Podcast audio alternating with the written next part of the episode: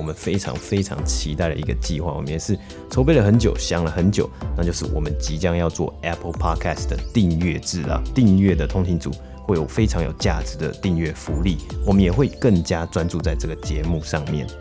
那这种通勤十分钟这个节目创立以来啊，我们就不断的举办像是单纯要回馈给通勤族的抽书活动，还有抽奖嘛，甚至到上周的讲座啊，我们都是想要努力给大家更多的价值，也希望透过这个社群可以发挥自己一点点的影响力，让这个社会更美好、更有正面的循环。除此之外呢，我们也常常在这边跟大家分享我们一路以来的经验，期待透过我们的故事啊，或是一些我们阅读到的一些商业故事，还有想法，让大家更有勇气去尝试生命中的每一个可能。无论是在生活上或者是工作上啊，都想要让大家知道说你不孤单，有一群人跟你一样在努力的进步着，或者是生活着。那今后啊，我们也希望可以做更多的事，帮助更多的人完成更远大的目标。当然，这些都需要大家的支持嘛。上次在讲座的时候呢，我们就收到了一个问题，是说，诶，有没有曾经想过要放弃经营 Podcast 的时候？那是怎么样撑下去的？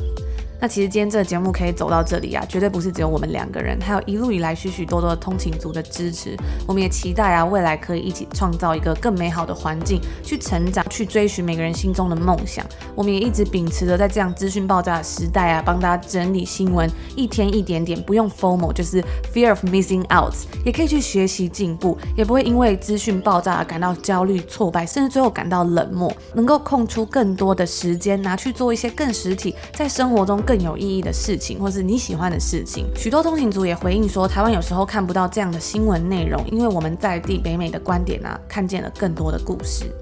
对啊，所以我们也希望可以带着大家一起去探索这些不同的商业模式、各种公司背后的故事、不同的好书分享，进而带给大家，不管是职涯、求学、投资或是人生，都有满满的价值。